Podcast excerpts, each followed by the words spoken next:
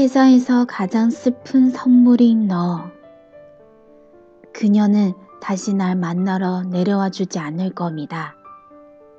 이 먼 곳에 사는 나를 위해 갑작스런 방문으로 사람을 놀래켜 주지도 들에서 한나럼 꺾은 곳들을 방안 가득 채워놓고 다시 그녀의 자리로 돌아가거나 하지도 않을 겁니다. 이제 그녀는 기차로 꼬박 6시간을 달려 다시 1시간 동안 덜컹이는 버스를 타야 하는 수고를 하지 않아도 좋을 겁니다.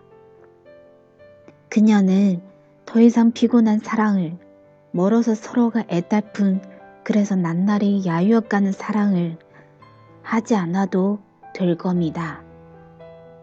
그렇다고 나는 그녀를 잡을 수도 그렇다고 하루아침에 그녀 집안에서 원나는 그런 기준은 맞는 근사한 사람이 될 수도 없습니다.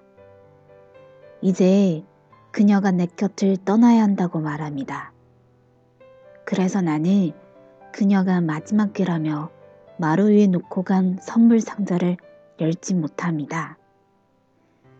우리 누구나 받고도 불짓도 않은 선물 상자를 가지고 살아가는지도 모릅니다. 그 안에 정성스럽게 접어놓은 편지 봉투가 들어 있을 겁니다. 그 편지에는 영원히 당신을 사랑합니다 라는 고백이 담겨 있을 겁니다. 나는 그 말이 세상에서 가장 슬픈 말인 것만 같아 그 상자를 열지 못합니다.